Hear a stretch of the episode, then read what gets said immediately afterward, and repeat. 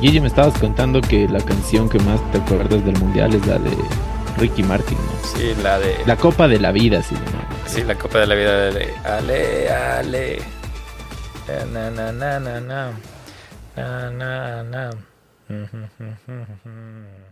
At Evernorth Health Services, we believe costs shouldn't get in the way of life changing care, and we're doing everything in our power to make it possible. Behavioral health solutions that also keep your projections at their best? It's possible. Pharmacy benefits that benefit your bottom line? It's possible.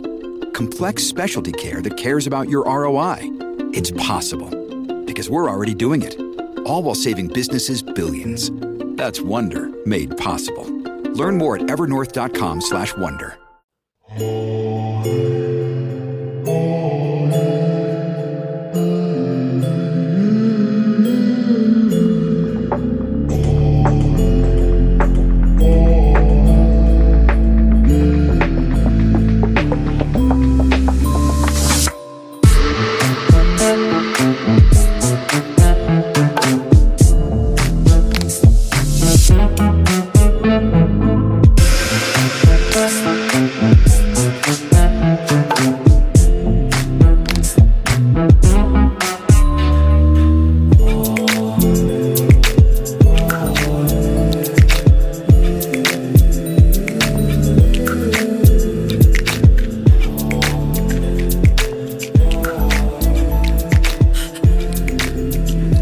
Bienvenidos a Donde vive el fútbol. Con ustedes, Fabián Gallardo. Buenas noches, ¿qué tal amigos? bienvenidos chicos, bienvenidos aquí a Donde vive el miedo. Esta vez con un capítulo muy especial también, como todos los demás y muy polémico de coyuntura, este, justo a puertas, a puertas de lo que se viene, que es una fiesta mundialmente conocida, eh, independientemente de si les gusta el, el fútbol, de si les gustan los equipos, de si van a apoyar a su selección o es una excusa más para irse a tomar con sus amigotes o lo que sea. Esta fiesta futbolística que sucede cada cuatro años y que creo que como nunca por el acceso a la información que tenemos se ha dado un montón de cuestiones y de informaciones muy muy preocupantes la verdad Guillo. Sí. Y pues bueno yo no tengo más que decir porque este capítulo es presentado por Don Guillermo. Gracias con el auspicio de en blanco cuando nos auspicien. Eh, este es un chatter, eh, es el capítulo 93. Es el primer chatter o conversacional del año en donde no tenemos un invitado. Eh, creo que hablábamos con Nelson y no, hemos, no vimos la necesidad de tener un invitado porque este tema es un tema que disfrutamos ambos. Justo veníamos hablando antes de grabar de qué canción era la que pensábamos que era como que la más popular del, de o sea, la que más nos ha gustado de los mundiales. Y creo que quedamos entre el Waka Waka y la fiesta de la vida. Entonces, o la Copa de la Vida, perdón.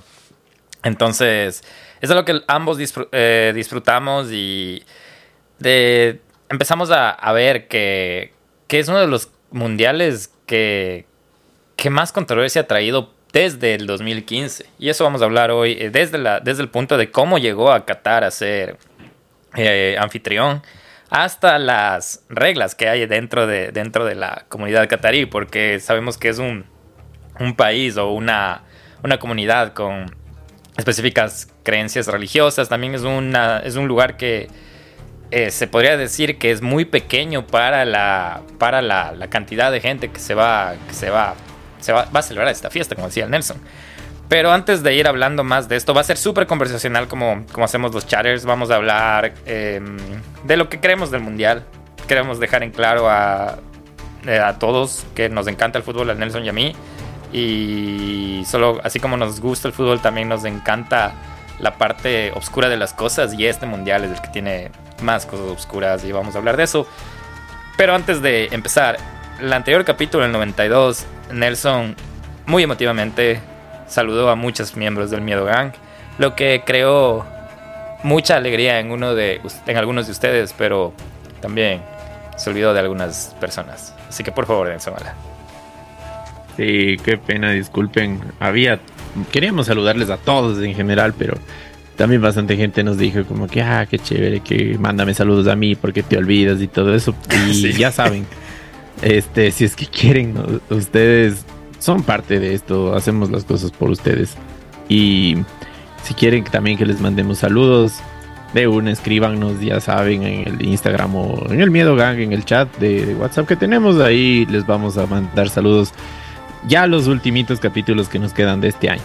Pero antes de eso, quiero mandarle un saludo especial a Malena Pazmiño, que es una de las que nos dijo que no nos no le tomamos en cuenta la, la vez anterior, perdón.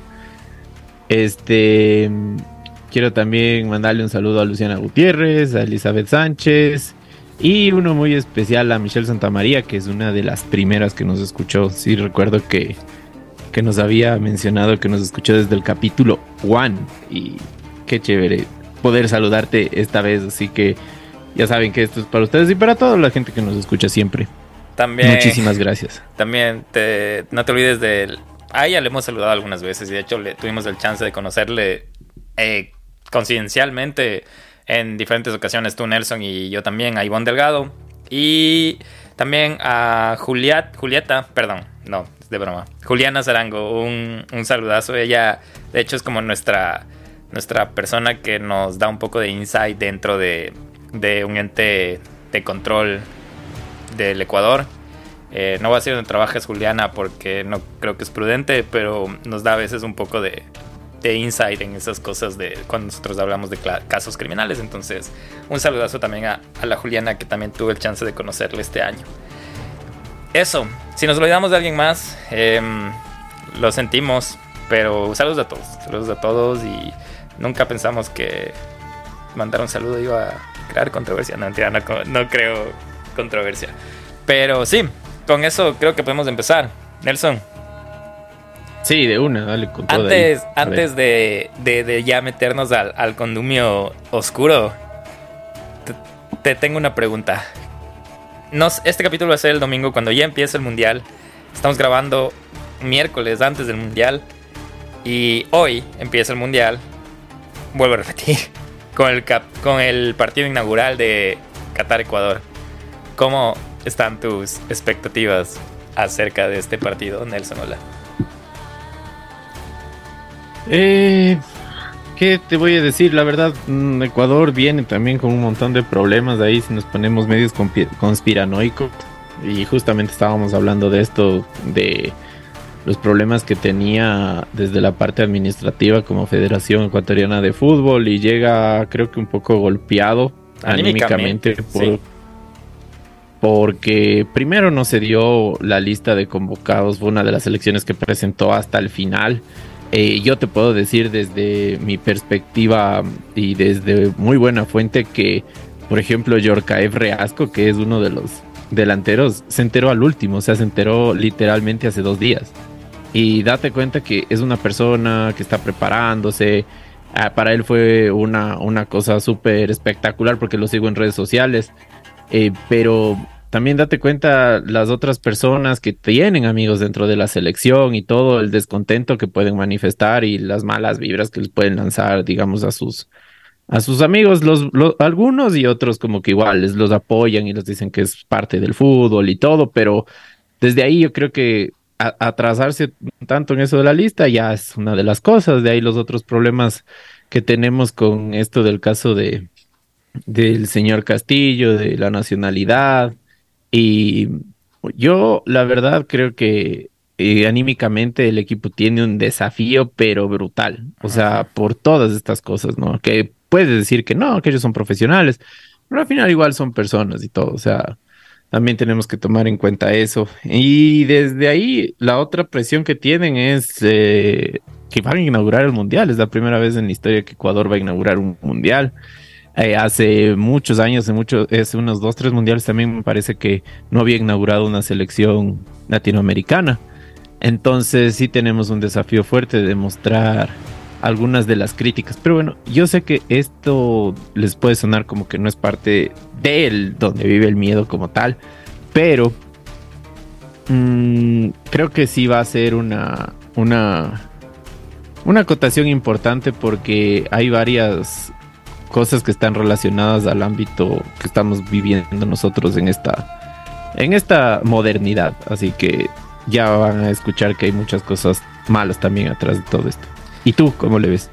Uf, difícil, justo lo que tú dices de, de la polémica interna de la Federación Ecuatoriana de Fútbol, que sí, un poco es lamentable, pero al mismo tiempo hay la, nómina de Ecuador es bastante eh, emociona, te podría decir, como que sí, sí crea expectativas. Es un equipo joven, eh, la dirigencia mm, de, técnica del equipo no ha venido tan mal como lo hemos visto. Entonces, es, es algo que como ecuatorianos creo que nos llena un montón de ilusión, pero también tenemos, nos da, creo que ya hemos aprendido en la vida a tener esa dosis, esa dosis de realidad de que todo puede pasar. Y en el fútbol igual, ¿no? Y yo justo hoy estaba pensando antes de grabar, dije, vamos a hablar acerca de muchas cosas de Qatar, de la corrupción y toda la cosa. Y mm, a veces cuando escuchamos Ecuador, o la mayoría de países latinoamericanos, lamentablemente, creo que un sinónimo de uno de, nuestros países es corrupción.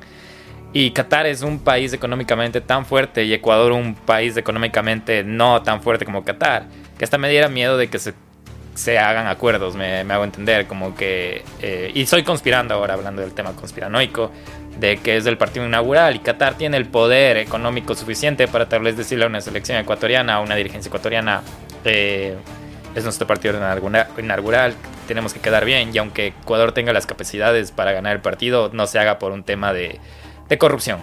Creo que eso no va a pasar, eh, tengo fe de que no, pero se me vienen esas cosas por el mismo hecho de cómo ha venido, cómo ha venido creciendo este mundial. Y siento que sí, que este, que, este, este equipo tiene la capacidad de ganar el partido inaugural. Espero que sí lo haga. Eh, creo que cuando vives lejos te vuelves más ecuatoriano. No sé por qué pasa eso. Eh, si, si otros migrantes que sepan eso, mándenos la respuesta.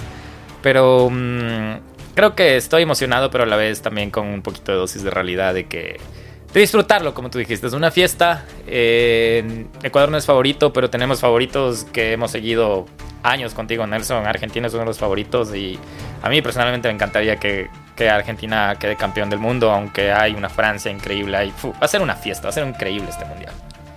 Bueno, pero más allá de todo eso y de toda la fiesta que se viene y de todos sus pronósticos que cada cuatro años la gente se vuelve un técnico más y empieza a ver todo eso, yo creo que también hay atrás un montón de cosas. Bueno, si tienes razón, eh, ya dejemos de un lado el donde vive el fútbol y ahora sí entremos de donde vive el miedo. Y como veníamos hablando, este domingo inicia el Qatar 2022 y con este mundial han seguido a relucir algunos problemas sociales del país anfitrión, que es el primero de Medio Oriente en albergar esta cita deportiva. Hablamos de esclavitud moderna, homofobia, violación a los derechos humanos y corrupción. Y estos son solo algunos de los escándalos que rodean los transvestidores del evento que va a paralizar el mundo mientras estamos hablando. Nelson, para este capítulo, ¿qué te parece si así tipo conversacional hablamos primero de las de las reglas que va a tener este país catarí. Y de ahí vamos a hablar de los escándalos y opinando, vamos intercalando qué dices para... De una, de una, sí, porque estas reglas también creo que son, es la primera vez que se da, ¿no? Sí, y así, reglas tan estrictas. Y así dejamos como que el tema de escándalo un poco para el final, pero sí, hablemos de, de las reglas. Por ejemplo, justo ahorita estoy tomándome una cerveza mientras grabamos y una de las reglas, son seis reglas, ¿no? Y una de las reglas de Qatar es que hay prohibiciones del ingreso a alcohol, libros religiosos y material pornográfico. Como saben, Qatar es un país musulmán que se rige bajo la ley islámica y no se permite el libre culto a otros credos, por lo que no se podrá ingresar con libros que hablen de otras religiones. También está prohibido cualquier tipo de material pornográfico, así como el ingreso de bebidas alcohólicas de cualquier tipo. Ahí sí, complicado, o sea, muy, muy apegada al régimen eh, moral islámico que tiene este país. Y tanto así que estaba viendo también que se prohibían incluso, no sé, como que la gente rece en, en, los lugares como el estadio, no sé, si le ven a un argentino ahí pidiéndole a Dios o cosas así, que es muy común igual a los brasileros que también son muy creyentes. Sí podrían tener problemas, Sí, es un poco. A mí lo que siempre que. Bueno, cuando leí estas reglas, mi, mi primer. Como primera inquietud o primera cosa que me llamó la atención es cómo van a ser capaces de controlar que esto se rija. Y hablando del tema religioso que tú dices, eh, no va a faltar que alguien esté en el partido y hay un tiro penalti y gente está como que con la postura de rezar o gente santiguándose, que no son creencias de, del, del, país musulmán. Entonces, lo que a mí me llama la atención es cómo lo van a controlar, porque va a ser difícil un, en plena afición, en plena emoción, en pleno sentimiento, tratar de evitar estas, estas expresiones, ¿no? O sea, sí es como que le, le cortan un chance porque usualmente la gente tiene también sus cábalas y su su creencia, ¿no? Que pidiéndole a Dios les va a ayudar a que su equipo gane o alguna situación. Es, es, como que parte de la cultura futbolística. Eh, y como tú dices, vamos a ver cómo lo hacen. Y en esto de relacionado a cualquier material pornográfico, yo la verdad no he visto, digamos, situaciones que se dé que alguien vea material pornográfico en un estadio o en un fútbol o algo, pero yo creo que esto es más para todo el para todo el ambiente futbolístico, ¿no? No sé la verdad a qué se refiere. Me imagino que tal vez no está prohibida la yucha que salía con la camiseta en el extra. Así que Sí, porque, porque, porque vamos a seguir hablando ya hay reglas específicas acerca de lo que acabaste de decir, pero creo que toca la siguiente. Venta y consumo de alcohol. Prohibido embriagarse en la vía pública. Las autoridades cataríes han informado que la venta de bebidas alcohólicas estará limitada y solo en ciertos lugares como hoteles y estadios estará permitido. Sin embargo, no podrán salir de los recintos con un vaso y tampoco estará permitido andar por la vía pública en estado de ebriedad. La peor pesadilla para un ecuatoriano, ¿no? Creo que para un futbolero en general, o sea, sí. El, fútbol, además de un deporte y todo, es entretenimiento. O sea, hay mucha gente que lo ve como una salida y un escape a su rutina y mm, menos en un mundial. O sea, ¿quién no va a querer pegarse una cerveza viendo ahí su país jugando y todo? O viendo que al equipo que, que no le gusta a uno le están ganando y pegarse, no sé. Y peor, viendo en la calle, o sea, yo, según lo que sé, según lo que he visto, porque soy un, no fanático, pero sigo muy de cerca los mundiales, es que usualmente no solo los ecuatorianos, sino los de, los belgas, los holandeses, eh, los ingleses, son de las de las hinchadas que más toman en los mundiales. Y no sé, incluso antes había como que fiestas y se reunían los argentinos, se gritaban barras contra los mexicanos, los mexicanos, brother, o sea, que recordemos que en Rusia casi los, los deportaron un montón por las riñas que tuvieron borrachos, ¿no? Así que... ¿Sabes que ahora que mencionas eso? Eh, en todos los mundiales siempre hay como una fiesta fuera de los estadios para gente que... Hay gente que va al mundial no necesariamente porque tal vez no hubo las entradas suficientes no tuvieron el, poder económico para entrar a los estadios, pero aún así quieren vivir la fiesta en las afueras. Y eso pasó en Brasil, ¿te acuerdas que había muchos países, un, un Brasil, un país futbolero así no vayas al estadio, había pantallas. Lo mismo creo que pasó en Alemania, donde podías disfrutar de los partidos viviendo la fiesta fuera del estadio. Y iba, ¿y cómo vives una fiesta? Necesitas a veces como complementos, ¿no? Como aditivos. Y el alcohol es como la es lo más común del mundo. Y eso creo que va tal vez, tal vez sería interesante ver cómo, cómo se vive esta fiesta porque va a ser se va a vivir diferente, creo yo, hasta ahora, ¿no? No sé si una vez empezado el mundial las reglas se, se, bajen o, no sé cómo lo harán, pero ya solo leyendo esto es como que eh, va a ser una media fiesta, no va a ser la gran fiesta del mundial que ha sido todos estos años. Sí, yo creo que poniendo estas reglas, mm, no sé si lo quisieron hacer como que tipo VIP o algo así. Es más por las creencias, verás, por la ideología que tú mencionabas. Es, es todo eso, es como que eh, yo he tenido el, chance de tener amigos musulmanes y son muy estrictos en eso, en eso y, yo lo confieso, yo me siento un poco incómodo cuando salgo con personas, y no, yo, tú me conoces Nelson, que yo no salgo a embriagarme o a emborracharme con 10 cervezas en una noche, sino que sí, sí me gusta disfrutar de, de una comida o algo y con una cerveza, sobre todo en la noche. Y, sí me, y con dos, tres cervezas te vuelves un poco más eh, te sientes con más la confianza de hablar las cosas, ¿no? Entonces yo cuando a veces em, siento que alguien en nuestra mesa no está tomando, y eso me pasaba mucho con mis amigos musulmanes, me sentía como más bien hasta un poco amenazado, como que no estás en el mismo, en nuestra misma sintonía y tal vez alguna cosa que diga lo vas a tomar muy personal o, o no vamos a estar como todos en el mismo, en el trip, no sé si me hago entender, pero es, es muy ideológico, ¿verdad? Muy de credo esto. bueno, son parte de las controversias que tenemos en este mundial y que las vamos a ir viendo poco a poco, pero ya ustedes ya que nos están escuchando ya saben lo que puede pasar y, las cosas que por qué, por qué se dan. Así que cuando les pregunten, oye, ¿por qué no están tomando? Dicen, escuchen el donde vive el miedo que está prohibido. o si les preguntan, oye, ¿por qué no fuiste al mundial? Porque no me gustaban las reglas. No es que no me alcanzaba, mucha regla. Y por eso Nelson y yo no fuimos al mundial, demasiada regla.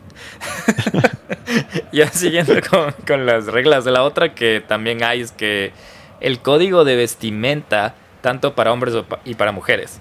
Los aficionados tendrán que mantener una vestimenta recatada durante su estancia en Qatar y no podrán exponer ciertas partes del cuerpo pese al calor del Medio Oriente. Las minifaldas, vestidos cortas, ropas sin mangas, bikinis, pantalones cortos o rotos, playeras escotadas o ajustadas estarán prohibidos en el país. En un país tan caliente, amigos.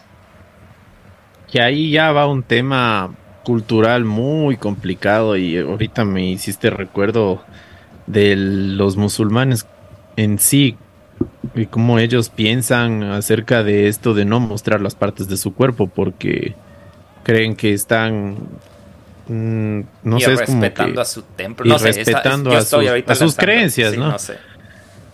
Pero fuerte porque en ese calor en pleno desierto africano y no poder ponerte tu short. No estoy hablando también, o sea, como que de las faldas ni tal, sino que tú como, como hombre no puedes poner tu short ni tu camiseta de manga corta. A mostrar tus con unos calores extremos. Claro, tanto que uno va al gimnasio para, para que se tape ahora. No.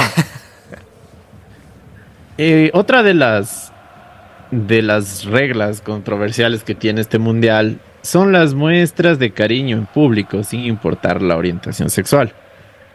Si acostumbras a festejar los goles de manera efusiva, tendrás que tener cuidado en Qatar ya que toda muestra de afecto es mal vista y se le pedirá a los aficionados que se limiten sin importar su orientación sexual. Los besos y tomar de la mano a otras personas estarán limitados.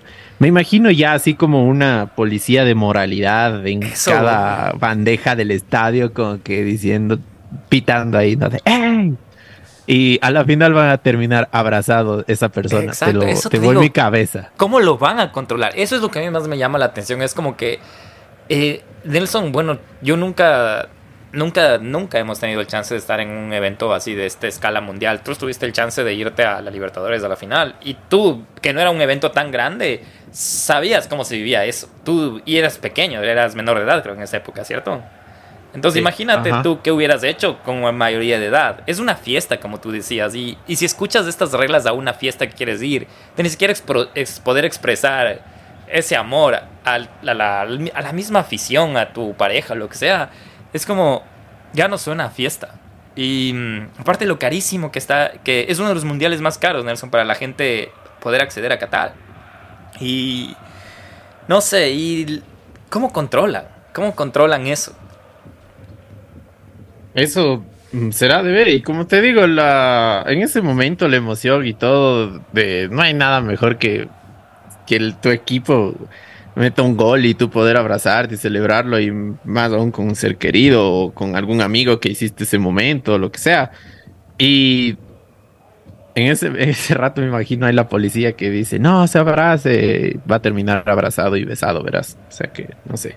Yo, estaba viendo videos que mm, de, en TikTok, sobre todo, em, de personas que ya están en Qatar y personas con credenciales. Y hay lugares en las que, así, de periodistas, en lugares donde entran y ya se les ve en mismo teléfono que los, las autoridades cataríes les están diciendo como que aquí está prohibido grabar. Porque dentro hasta del gafete tienen ahí como un logo que dice que están permitidos, o sea, te chequean el gafete a ver si estás permitido o no grabar. Tienen como un logo de una foto o una cámara.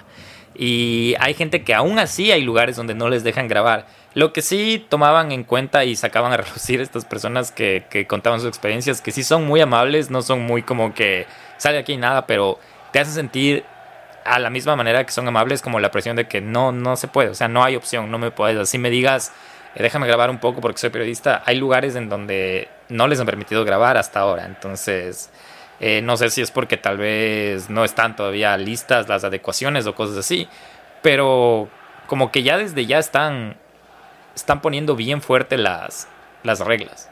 Veamos a ver cómo lo soluciona.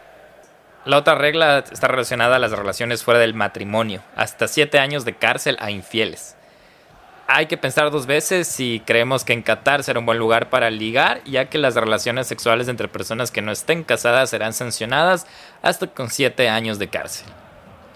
Ahí está. Complicado, ¿no? Pero por este lado ya por lo menos está un poco más entendible, ¿no? O sea, el tema de infidelidad. Pero ahorita en esta época hay relaciones abiertas o hay diferentes tipos de relaciones. Imagínate, hasta podrías aprovechar si tuvieras en una relación swinger o algo. Dices, ¿qué, qué mejor hacer swing, ser, tener esta experiencia swinger en un país árabe.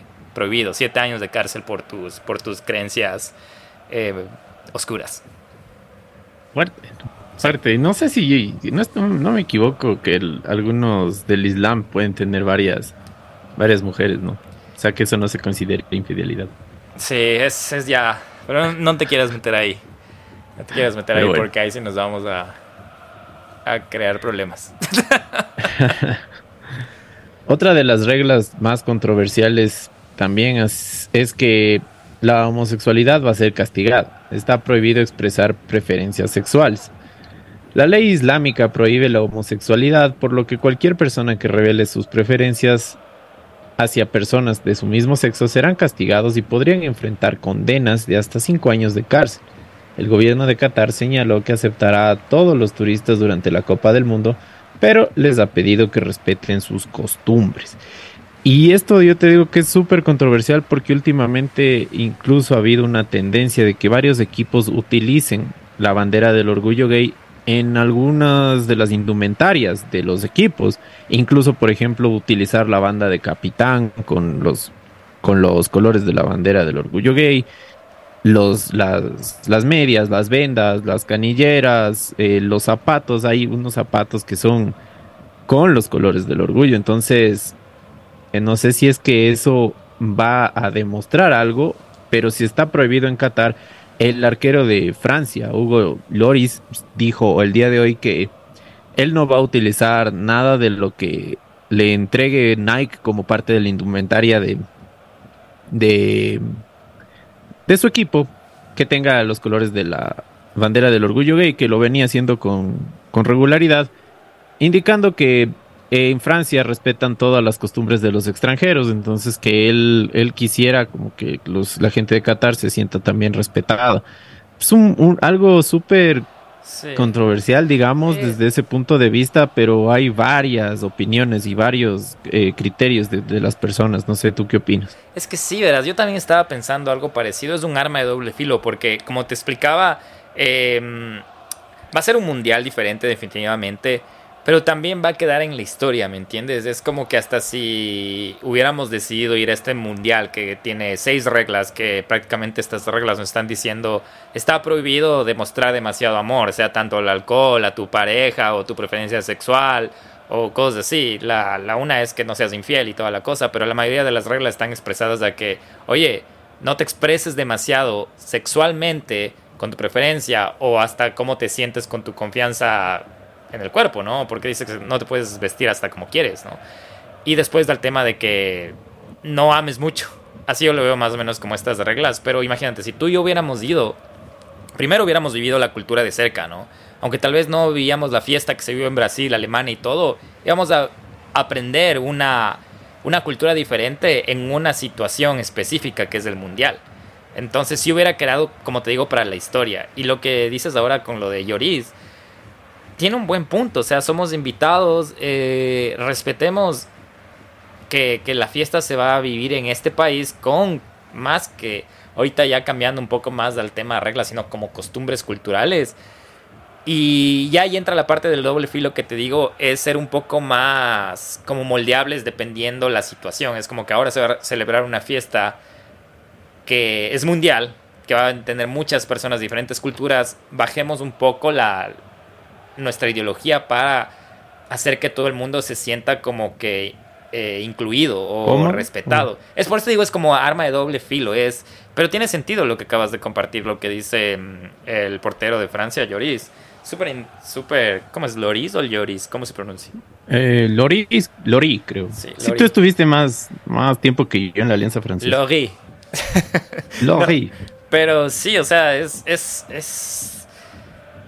Bueno, es algo que ya va a pasar, ¿no? Está pasando ahora mientras tal vez están escuchando este capítulo y si están escuchando domingo, ojalá Ecuador haya ganado y, y si no están escuchando domingo, ya escucharon esto después de la fiesta o en el momento que está pasando la fiesta del Mundial. El Nelson, ya estas fueron las reglas. Eh, creo que la mayoría de la gente que está involucrada en la fiesta del Mundial sabían de estas reglas que están pasando. Eh, y ahora que creo que vamos a hablar un poco más de, los escándalos de que ¿Qué ha traído este mundial? Y una de las, de las cosas que más me llama la atención, seguro muchos de ustedes estaban preguntando, es, a ver, si este país tiene tantos temas de, de controversia, de tal vez de reglas ideológicas, de, de, cosas como un poco más ortodoxas, ¿por qué se hace la fiesta en este país? Y en estos escándalos creo que les vamos a dar un poquito más de contexto en cómo el Qatar llegó a ser sede de este mundial pero antes de eso hay otros dos escándalos o tres escándalos que me parece que tenemos con el Nelson para irles discutiendo así uno a uno como estamos, como habíamos hablado de las reglas. Eh, estos tienen un poco más de contenido, así que vamos a tratar de, de, hacerlo orgánico como, como, una conversación. Pero ¿te parece, Nelson, si ya dejamos a un lado las seis reglas y vamos a la parte ya de, de, los escándalos que ha traído este, este mundial, que hasta uno les dicen que es el más injusto, el más vergonzoso y hasta el más sangriento, entre comillas, por los temas que vamos a hablar? De una, Guillo, vamos a ver. Uno de los escándalos más sonados en los últimos meses es del tema de trabajadores extranjeros. Para el torneo, Qatar ha construido nuevos estadios, un aeropuerto, un sistema de metro y varias carreteras y el gobierno ha sido criticado por el trato dado a los 30.000 extranjeros que han trabajado en estos proyectos. En 2016, Amnistía Internacional acusó a la monarquía catarí de usar mano de obra forzada. Trabajadores que vivían hacinados, pagaban para ser contratados, no cobraban a tiempo y tenían sus pasaportes confiscados. Desde 2017, el gobierno catarí implementó medidas para proteger a estos trabajadores del calor excesivo, limitar sus horas de trabajo y mejorar las condiciones de los lugares donde vivían. Amnistía Internacional reconoció que algunas prácticas habían sido abolidas, como el Calfala, un sistema que prohibía a los trabajadores migrantes dejar sus trabajos sin el consentimiento de sus empleadores, pero añadió que aún sufrían presiones por parte de sus patrones. Human Rights Watch señaló en 2021 que los obreros extranjeros eran sometidos a deducciones salariales ilegales y punitivas, así como a meses de salarios no pagados tras largas horas de trabajo agotador. Este año la prensa británica afirmó que 6.500 de estos trabajadores provenientes de India, Pakistán, Nepal, Bangladesh y Sri Lanka habían muerto en Qatar desde que el país logró la candidatura. El gobierno respondió que estas cifras son una sobreestimación porque incluyen a miles de extranjeros que murieron después de vivir y trabajar allí durante muchos años, incluso en actividades que no estaban vinculadas con la construcción de la infraestructura mundialista. Para Qatar, las cifras oficiales son 37 trabajadores muertos entre 2014 y 2020 vinculados a la construcción de los estadios. El secretario general de Qatar 2022, Hassan Al-Tawadi, dijo a la BBC que no importa lo que se haga ya que nada va a compensar la pérdida de vidas pero hemos hecho todo lo posible para poder ofrecer las indemnizaciones pertinentes a las familias y hemos investigado todas las muertes para tratar de encontrar la causa de fondo y garantizar que estas tragedias no se produzcan.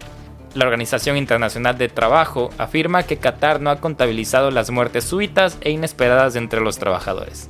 Dice que entre ellas se incluyen los infartos, las insuficiencias respiratorias causadas por la insolación, que se registran como causas naturales y no relacionadas con el trabajo.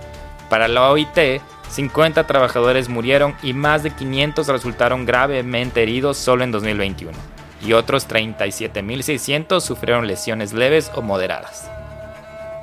Derechos humanos, Nelson, explotación. Eso es un tema que se ha hablado un montón en, en la construcción de los estadios de Qatar. Sabes que también es un tema recurrente debido a que hay también muchas denuncias en mundiales anteriores, incluso hasta Japón estaba involucrado, pero como te decía al principio, el acceso a la información ahora es mucho más amplio.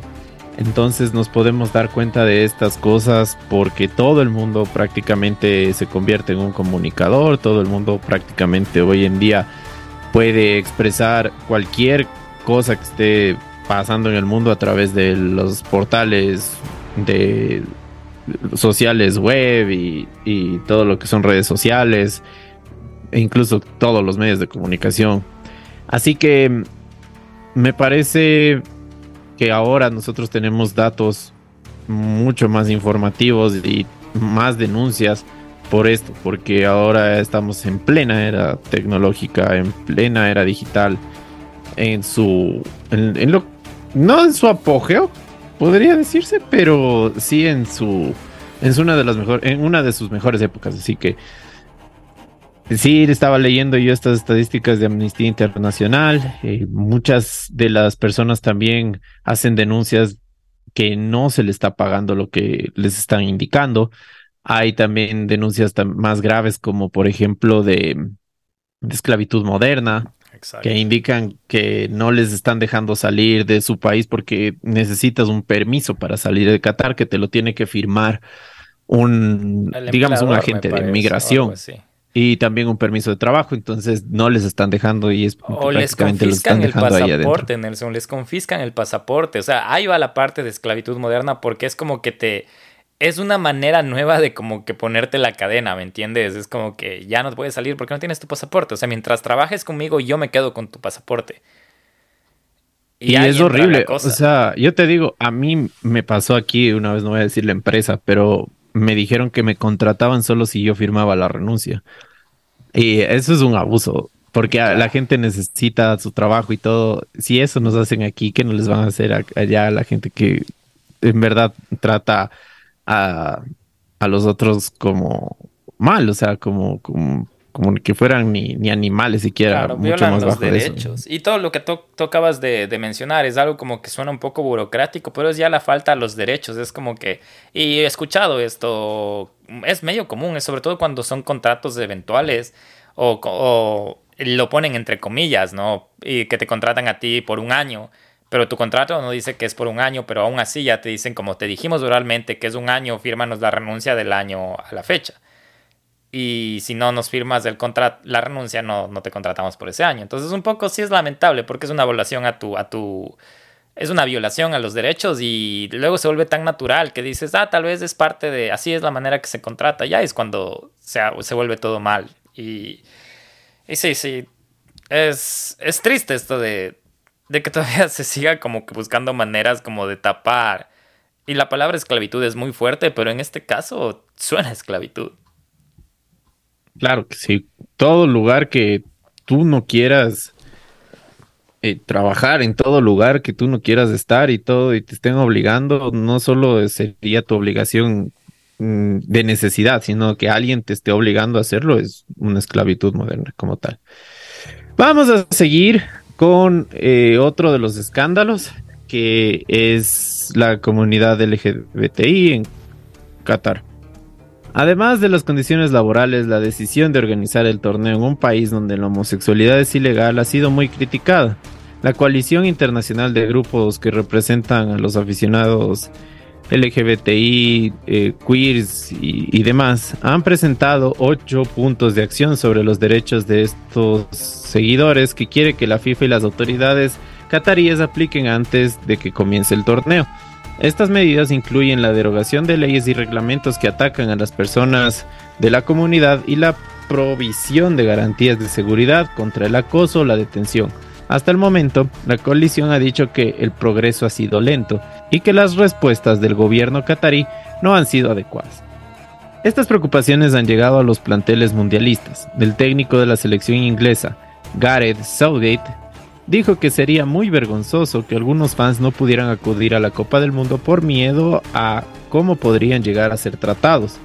El jefe ejecutivo de la Federación Danesa, Jacob Jensen, anticipó que su selección no tendrá los logos de los patrocinadores comerciales en las camisetas, sino mensajes que promuevan los derechos humanos. No solo la comunidad LGBTI, sino también las mujeres son motivo de preocupación en el primer país árabe que acogerá el Mundial en la historia. Amnistía Internacional afirma que las mujeres siguen siendo objeto en el país de discriminación en la ley y en la práctica.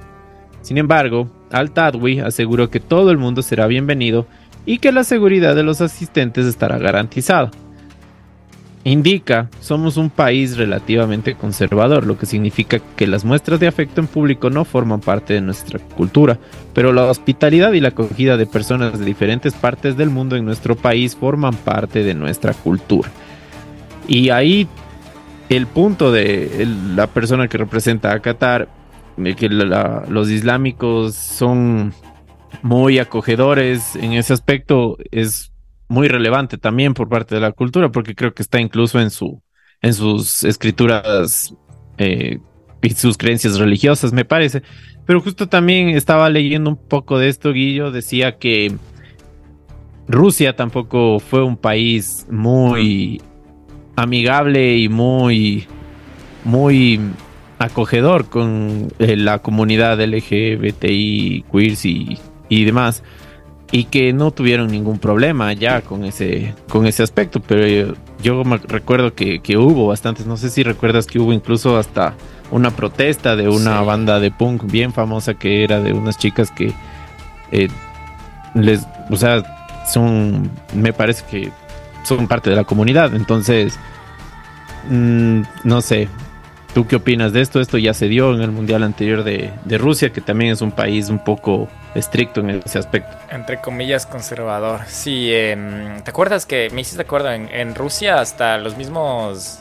Eh, bueno, eso pasa mucho, pero en Rusia era más común los, los temas de cánticos de barras en los que eh, un poco denigran la preferencia sexual, gay sobre todo específicamente, eh, y desde antepasados, hasta nosotros en nuestros equipos actuales tenemos tal vez barras ya un poco retrógradas, pero es porque el mismo hecho de los tiempos cambian. Y eso te decía que ojalá, o sea, y hay un, y hay un, y a, mí siempre, bueno, ya me conocen que no, no soy muy creyente de una iglesia en, en, específico, pero a mí me, me, me sorprende la iglesia católica cómo no actualiza su Biblia, por ejemplo, pero se adapta a los momentos con tal de no perder adeptos. Entonces, la, la, iglesia católica es como que la, la iglesia más mejor, más mejor, la mejor iglesia marquetera o de, de, manejo de, de, la comunidad que tiene, por eso es la más grande, ¿no?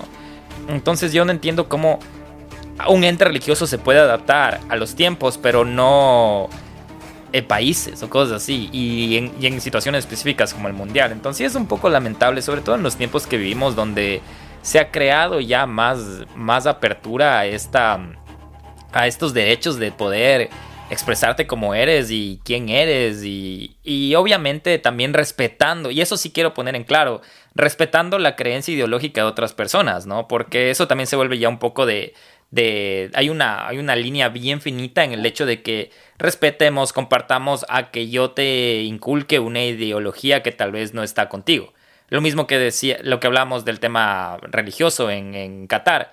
No porque yo voy con mi creencia religiosa voy a ir, y ahí estoy de acuerdo que voy a ir a predicar que no, que la, la, la religión musulmana está mal y todos conviertas en católico. Eso sí estoy de acuerdo que tal vez por ese lado sí debería ser una regla de que, ok, puedes venir con tus creencias, pero no vengas a tal vez y esto uso entre comillas de lavar el cerebro a mis otras personas. Entonces creo que sí debe haber una línea muy fina en el hecho de que exprésate, expresémonos, pero también respetémonos cada uno nuestra manera de expresarnos. ¿Me entiendes? Es un poco, suena trabalenguas, pero eh, eh, en conclusión es triste, es triste que esto esté todavía pasando, porque a la final son expresiones de amor, me, me hago entender. No sé. Claro, dentro de una filosofía muy, muy propia de, cada persona que se debería respetar.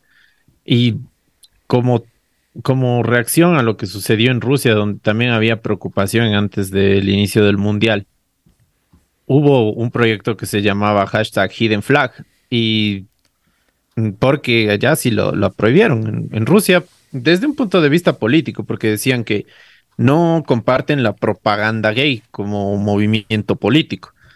Pero bueno, algunas personas se dieron modos, por ejemplo, para ponerse las camisetas de varios países, eh, asimilando la bandera que representa a la comunidad LGBTI, como por ejemplo el rojo de España, el naranja de Holanda, el amarillo de Brasil, el verde de México, el azul de, de Argentina o de Uruguay y por ahí un color medio entre morado, rosado, que era de una camiseta alterna de Colombia. Ya se dio eso en el mundial anterior, entonces vamos a ver también la comunidad cómo reacciona ante estas prohibiciones de este mundial. Otro de los escándalos que recién pasó, de hecho creo que en las últimas semanas, es que estaban espiando a famosos que han denunciado corrupción y discriminación en Qatar 2022. Y esto un poco relacionado a lo que acabamos de hablar de la explotación laboral y de las del prejuicio a preferencias sexuales. Pero en fin, periodistas, abogados, el expresidente de la UEFA, Michel Platini, y una senadora francesa fueron blancos de piratas cibernéticos contratados para proteger la reputación de Qatar en el marco de la organización del Mundial 2022, y eso se reveló el anterior domingo en el Sunday Times. Estas personalidades fueron espiadas debido a sus posiciones críticas sobre la atribución y organización de la Copa del Mundo de Fútbol por Qatar, que comenzará hoy 20 de noviembre. En particular, se cuestiona el trato de los trabajadores extranjeros en las obras relacionadas con la competencia o las violaciones de los derechos de mujeres y personas LGBT. Entre las personalidades víctimas de estos piratas digitales se encuentran periodistas como Jonathan Calvert de The Sunday Times, que investigó las maniobras de corrupción que condujeron a la adjudicación de la competición en Qatar en el año 2010.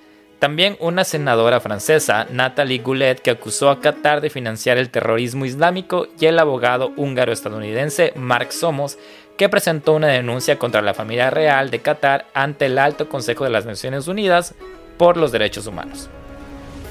Platini, presidente en aquel momento de la UEFA y gran defensor de la candidatura de Qatar para organizar el Mundial, también habría sido espiado. Según los datos recopilados por el Sunday Times, las operaciones de piratería de buzones de correos electrónicos o el control remoto de micrófonos y cámaras de las computadoras de unas 50 personalidades fueron llevadas a cabo desde diciembre de 2019 por un grupo de piratas cibernéticos indios. Los abogados del gobierno catarí, interrogados por el periódico, negaron la implicación de su país.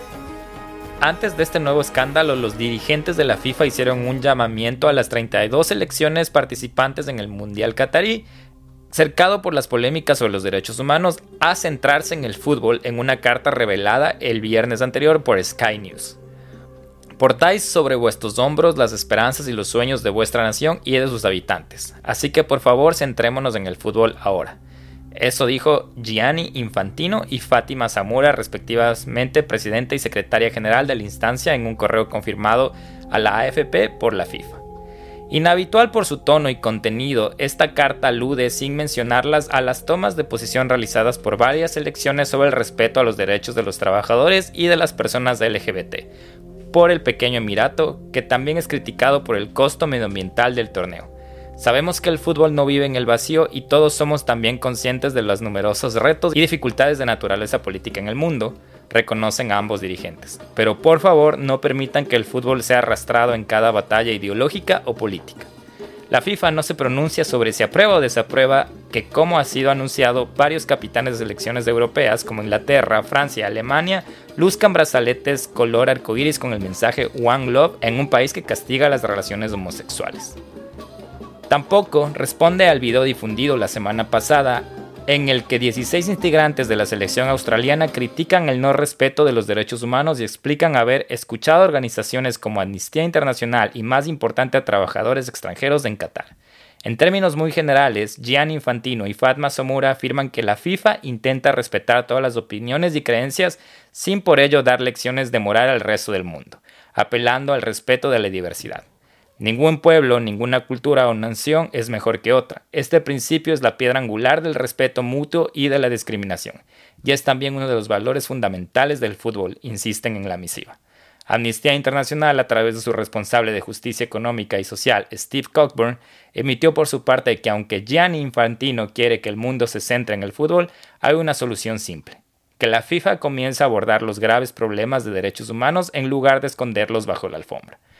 Una primera etapa consistiría en comprometerse públicamente en crear un fondo para indemnizar a los trabajadores migrantes antes del inicio del torneo y a velar porque las personas LGBTQ no sean víctimas de discriminación o acoso. Esto añade en un comunicado. Un poco en resumen las dos cosas que hablábamos, don Nelson, y justo lo que tú mencionabas de, de las expresiones de algunos de los capitanes. Fuerte el tema porque ya con una, con una visión un poco más moderna, viendo este aspecto y esta, esta, estas características del mundial, mucha gente va a tener su, su imagen ya manchada acerca de lo que está sucediendo y no se va a disfrutar la fiesta como se lo vivía, pero yo creo que es importante indicarlo al mundo. Y a, raíz de esto también se dieron un montón de, cosas que ya les voy a mencionar en, en, el número uno. Y más que nada lo que tú dijiste, Guillermo, decir el cómo, cómo es que fue Qatar la sede con tantos problemas y tantos escándalos que tiene. Ya, ahí entra la parte corrupta de este mundial, que es la que, la que, la, la verdad, el condumio de todo este capítulo está en la parte uno que nos va a contar el Nelson. Y, toda esta conversación que Nelson y yo podría haberse evitado en, de alguna manera que se van a enterar en el siguiente y el último escándalo que tenemos en este capítulo. El mundial que destapó el mayor escándalo de corrupción de la FIFA.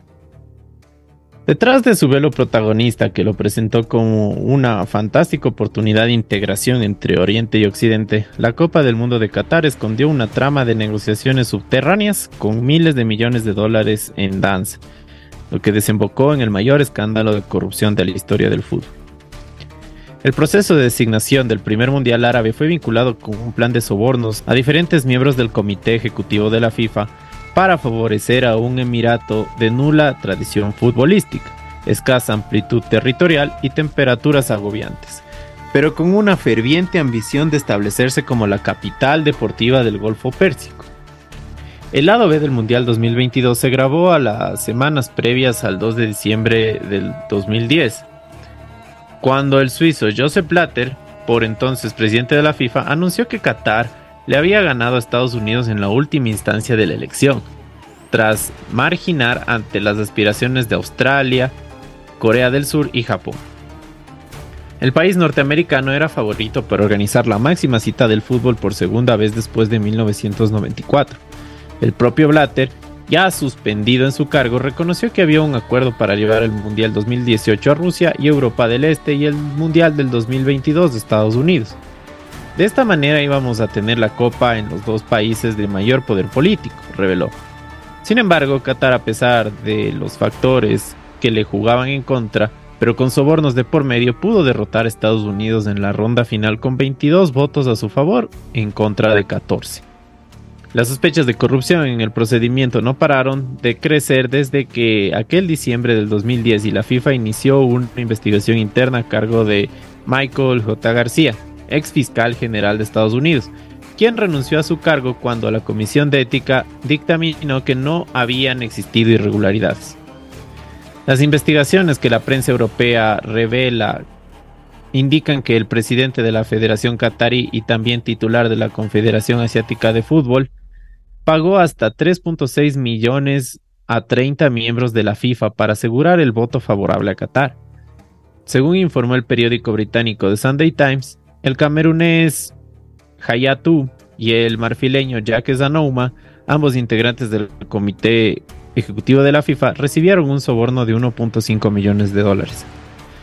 Un artículo de The Guardian indicó que el Emirato rico en gas y petróleo gastó casi 200 millones de dólares en el desarrollo de su candidatura, una cifra considerablemente mayor a los 42.7 millones destinados por Australia y a los 5 millones invertidos por Estados Unidos para proponerse al Mundial. Nueve días antes de la votación, el entonces presidente de la UEFA, Michel Platini, se había reunido con el presidente de Francia, Nicolas Sarkozy, y el jeque Tamim bin Hamad Al Thani, emir de Qatar, para lograr el apoyo a la candidatura. La estrategia de comprar voluntades también involucró a la dirigencia de Argentina y Brasil, según descubrió la justicia de Suiza en la investigación por irregularidades en el proceso asignado en las sedes del 2018 y 2022. Un amistoso disputado por los seleccionados de ambos países en noviembre del 2010 en el Estadio Califa Internacional de Doha habría sido la excusa para ganar el voto de sus respectivas federaciones. El periódico de Sao Paulo denunció que la Confederación Brasileña de Fútbol y la Asociación Argentina de Fútbol recibieron en dinero tres veces más de lo normal por el amistoso, en el que el albiceleste ganó 1 a 0 con un gol de Lionel Messi.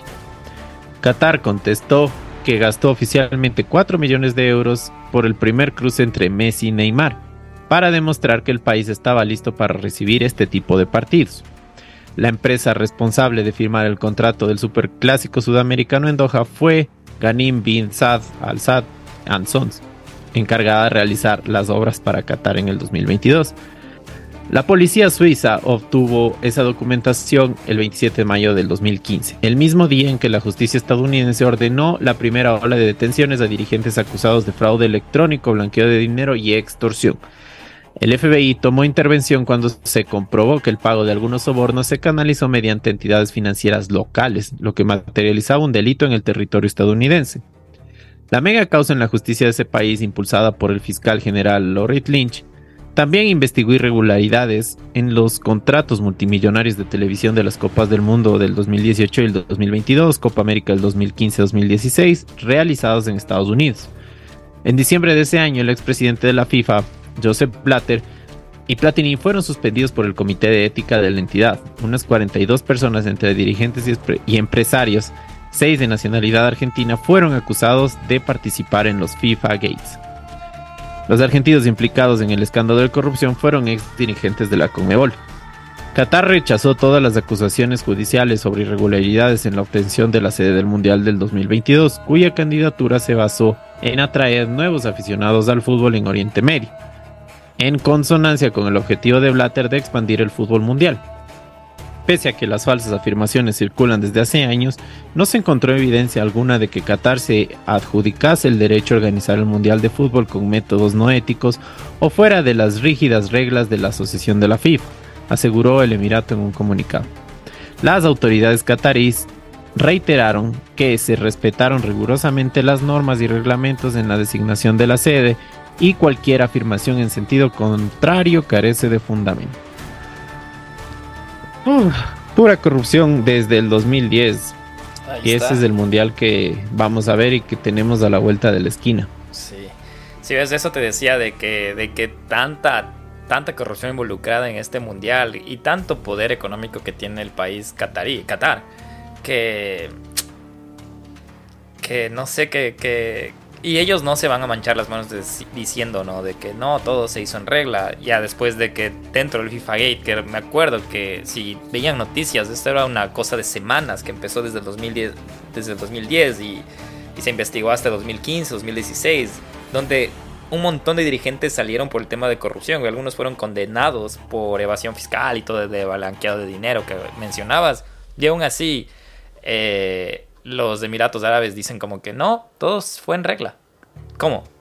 Y no sé, súper, súper es que Imagínate también, no sé si es el, el, ¿cómo se dice? El berrinche de una persona tan millonaria o de un conjunto de personas tan millonarias que ponen en jaque al mundo, no solo al, a las federaciones involucradas a Brasil, Argentina, sino también estamos viendo que incluso se metieron hasta con la justicia de Estados Unidos, que es una de las más inquebrantables que se podría decir que hay en el planeta.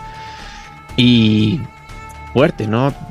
Poder sobornar a tantas personas y también, bueno, yo diría que hay que ver esas investigaciones porque la mayoría de personas que trabajan en la FIFA son personas que ganan muchísimo dinero y tienen todas las comunidades, o sea, que les hayan ofrecido un millón o, cosas así a exfutbolistas prácticamente, que son la mayoría que, trabajan ahí. Me parece, me parece algo extraño, no sé, porque yo tuve la oportunidad de conocer a un chico que trabajó en la FIFA. Este chico era de Colombia y wow, decía que en verdad es como que tienes el mundo en tus manos, ¿no? O sea, yo creo que también la FIFA es una de las entidades más fuertes que puede existir políticamente en el mundo. Y él lo decía así, que es increíble la manera en que ellos gastan dinero. Pero bueno, eso también es parte de, de, este mundo del, del, del fútbol, Lamentablemente, ¿no? O sea, es parte. Y justo lo que tú decías de, de, lo que hablabas es cómo tanto dinero estuvo involucrado y tantas reuniones que hubo para que. O sea, un montón de sobornos, Nelson, para que Qatar llegue a, lo que va a pasar, a lo que está pasando ahora, que es el Mundial de este año. Yo no creo que sea 200 millones. O sea, yo creo que. No, de ley más unos tres mil y un lavado de dinero, pero brutal. y hazte cuenta también el orgullo norteamericano, Nelson, porque también Estados Unidos estaba como que peleando para ser sede también este año. Y una vez que no le dan a ellos, ellos son como tanto su orgullo, el, tema de, de, de, discúlpeme la expresión, pero de ver quién la tiene más grande, que Estados Unidos dijo, a ver, si todo estaba bien, ¿por qué Qatar? Y, el F, y esto se volvió un tema federal de los Estados Unidos. Y Estados Unidos y Suiza creo que son los que más metieron como que fuego al FIFA Gate. Y sí lograron algunas cosas. O sea, el Mundial de Qatar está pasando, pero sí hubo como que lo que hablábamos de que se descubrió temas de, de, lo que Platini y Blatter fueron desasociados de la FIFA y cosas así, que eran símbolos. ¿Te acuerdas, Nelson? Ver a Platini, ver a Blatter en la tele era como que. Claro. ¡Wow! ¡Wow! Mira, ahí tiene la Copa del Mundo. Exacto. Y mira ahora, son, son prácticamente criminales en el tema de FIFA. Y hablando de eso, hay un documental de Netflix que se llama FIFA Uncovered, que no he tenido el chance de ver y justo te preguntaba, tú que eres nuestro súper recomendador de cosas que dan miedo, eh, que se habías visto, pero no, no hemos visto los, ninguno de los dos y vamos a verlo. He escuchado buenas reviews de esto, buenos comentarios y creo que ahí habla más a detalle de lo que tú y yo estamos conversando ahora, que es el FIFA Gate, que es lo más fuerte de, de, este, de, este, este mundial. Sí, muy triste y también algo incómodo porque es una, como les venimos diciendo, es una fiesta que todo el mundo estaba esperando después de una pandemia terrible y brutal, ¿no? Yo creo que eso también como que le dio un empujoncito para que se pueda desarrollar, porque como imagínate, como los Juegos Olímpicos de Tokio 2020 se tuvieron que pasar al 21. Eh, pero bueno, o sea, la gente creo que esto era lo que estaba esperando. ¿eh? Entonces, cualquiera puede ver en, su hogar o tal vez, no sé, cerca de ustedes que un niño está ahí queriendo llenar el álbum del mundial, queriendo que le compren la camiseta.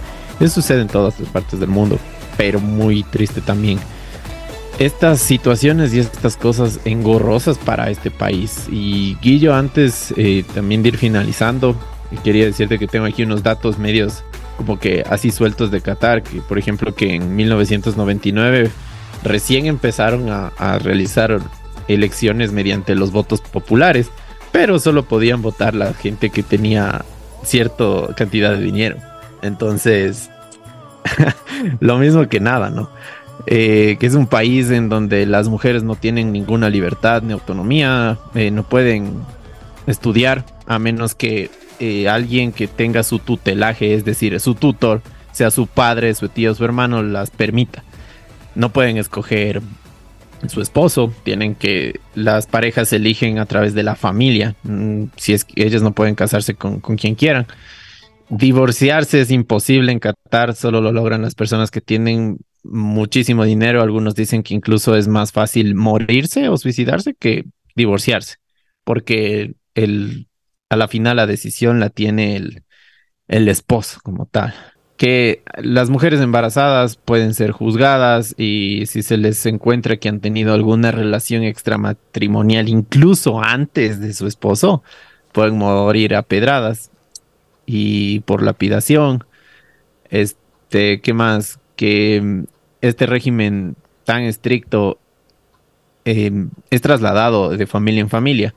Y de hecho hay muchísimos casos de tratas de personas, de tráfico de personas, de tráfico de drogas, de lo que ya habíamos mencionado, de que el gobierno de Qatar ha sido uno de los principales bancos del terrorismo a nivel mundial, que la libertad de expresión allá no existe para nada.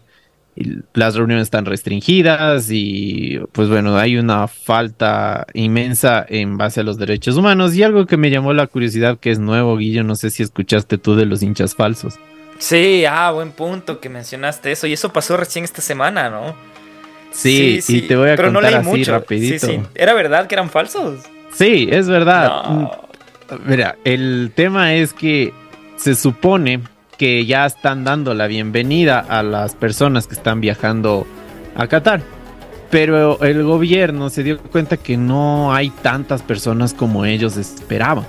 Y tal vez porque los vuelos están llegando al final, porque también es caro, ¿no? Quedarte una noche en un buen hotel por ahí y todo. Entonces la gente está como que llegando al límite, tratando de ahorrar lo que más se puede, porque yo averigüé aquí un pasaje para allá, estaba el más barato hace unos seis meses en 2.300 dólares. O sea, hay gente que reúne toda su vida para irse a un mundial. Yo sabía que solo por las reglas no vas, no porque no, porque no puedes. Claro, no, no porque no se puede. Money es lo que... No, eh, pero ahí eh, se empezaron a ver en imágenes, en fotos y en videos que había barras que primero no hay que discriminar por parte de, desde el punto de vista de la, de la raza, no, sé. No, pero se veía característicamente que no eran como... Sí. O sea, ustedes saben que, por ejemplo, y el video que yo vi, Nelson, que era como que el argentino tiene descendencia italiana, francesa, es, es del blanco sudamericano, es del europeo sudamericano, es blanco. Y, y, justo creo que era este video de Argentina, eran fans de Argentina que no se veían con esa descendencia para no ir muy, muy allá, ¿no? Porque cada uno de nosotros tenemos diferentes tipos de descendencia. No, y, sabes lo que hicieron, o sea, en la barra de Argentina en específico les pusieron caretas, les pusieron caretas a las personas. Y de hecho, no tenía nada que ver porque los cánticos solo decían Argentina, Argentina. Otras cosas también era como que, por ejemplo, habían pósters de Macherano, de la Bruja Verón, o sea, de, de jugadores que son cuestionados por los mismos argentinos, ¿no? Y solo decía, vamos, vamos a Argentina, por ahí vio otra que la barra de Argentina y la barra de Brasil estaban unidas. O sea, algo que no es... O sea, nunca se ha visto. Nunca se ha visto, ¿no? Eh, ¿Qué más? Por ejemplo, había también la batucada brasilera, que es esta música característica de Brasil con tambores pero que no sonaba a samba, sino que sonaba a otro ritmo completamente distinto. También había aficionados franceses, ingleses, que tenían también una máscara, una careta y fotos de jugadores que ni siquiera jugaban en esas elecciones. Entonces, lo, que la gota que derramó el vaso fue que en la banda de, de México supuestamente no hablaban español, estaban hablando en su idioma natal y no sabían cómo decir México. Decían como México, Mex o algo así. Entonces, tú sabes los orgullosos que son los mexicanos de primero México, segundo México, tercero México. Entonces, en los canales como Road to, to 2022, que son canales oficiales de la FIFA de Twitter y de todos, empezaron a pasar estos videos y fueron motivo de, de burla y todo. Lo había hecho esto el gobierno porque querían evidenciar, dar a evidenciar al mundo que ellos... Que ya este, empezó la fiesta. Sí, empezó la fiesta, de que son unos súper eh, mega buenos anfitriones y que todo el mundo es feliz allá. Y de hecho, incluso lo más, no sé cómo decirlo, hipócrita que puede, que puede verse, es que hay hasta dos hinchas de Argentina que están tomados de la mano. O sea, y hay una foto de eso, ¿no? Cuando después de todo lo que, lo que sucede, lo que se ha dicho en Qatar, así que... Eso es otro de las últimas joyas que nos está dando este mundial. Por eso te decía que va a ser súper interesante ver, o sea, digo, históricamente va, vamos a tener de que hablar por años acerca de lo que pase en Qatar, tanto futbolísticamente como, como experiencia, como, como saber cómo se vive desde la televisión, ¿no? Que siempre nosotros hemos vivido todos los mundiales desde la televisión y aún así se siente la fiesta. Ahora no sé cómo sentir esta fiesta que antes, una semana antes del mundial, tú ya estabas escuchando todas las canciones del, del mundial, ya sabías que gente estaba ahí, ya veías en la televisión, solo se hablaba del mundial. Y yo no siento que eso está pasando ahora. Recién creo que hoy se empieza a hablar del mundial, cuando ya empieza el domingo. Entonces, sí hay cosas, no sé, interesantes. Eh, Nelson, ¿tienes algo de, de, que te haya asustado esta semana? O si no, ya le cerramos este capítulo especialmente de Qatar. Yo no tengo nada, te, te, te, lanzo desde ahora. Ah, no, sí, sí, sí. Empecé a ver una serie que se llama The Watcher en Netflix, pero estoy recién empezando. a mí me está asustando mi tesis. Me hablando de cosas de, que sí dan miedo. hablando de tesis, también tenía un saludito para Lorena Cárdenas, que también está haciendo lo de la tesis de su maestría. Yo te entiendo, así que dale con muchas ganas ahí. Eh, antes de despedirnos, y la verdad no he visto nada de, cosas de miedo, más estoy un poquito viendo esto de las cosas del mundial, bueno, mi música como siempre, y nada, estoy dedicándome ahorita a eso, pero sin dejar de lado el querido donde vive el miedo y aquí estamos. Aquí estamos. excelente capítulo, me pareció súper puntual en, relacionado a lo que se va a dar inicio en este fin de semana y que les va a tener, les guste o no a la gente, un mes ahí atrapados y va a ser motivo de conversación. Y también, no sé, es como, como chévere porque hay mucha gente que no le gusta el fútbol y es su primer mundial que van a ver y todo y empiezan como que a encaminarse también en ese aspecto. Y pues bueno, si no, igual, si, si no lo quieren ver y todos están en todo su derecho. Ahora ya saben por qué el mundial es polémico, para que no les digan por qué es que el mundial estaba así, algo decían, ya tienen toda la información gracias aquí a donde vive el miedo. Y pues bueno, yo a prometerles que vamos a regresar con estos últimos capítulos, con todas y como siempre. Esperamos hacer cosas que les gusten más a ustedes, criminales, paranormales, eh, de conspiraciones, lo poquito que nos queda, lo poquito que nos queda este año, Guillo, así que eh, chévere. no, sí, eh, bueno, ah, vimos en este capítulo las dos caras de la moneda del mundial. Les vuelvo a repetir, no les vamos a mentir, el Nelson y yo estamos emocionados del mundial. Es una vez más Ecuador está en el mundial y eso ya quiera, con todo el realismo que sabemos que tal vez no vamos a ser campeones del mundo, aunque Chicharito dijo una vez, imaginémonos cosas chingonas.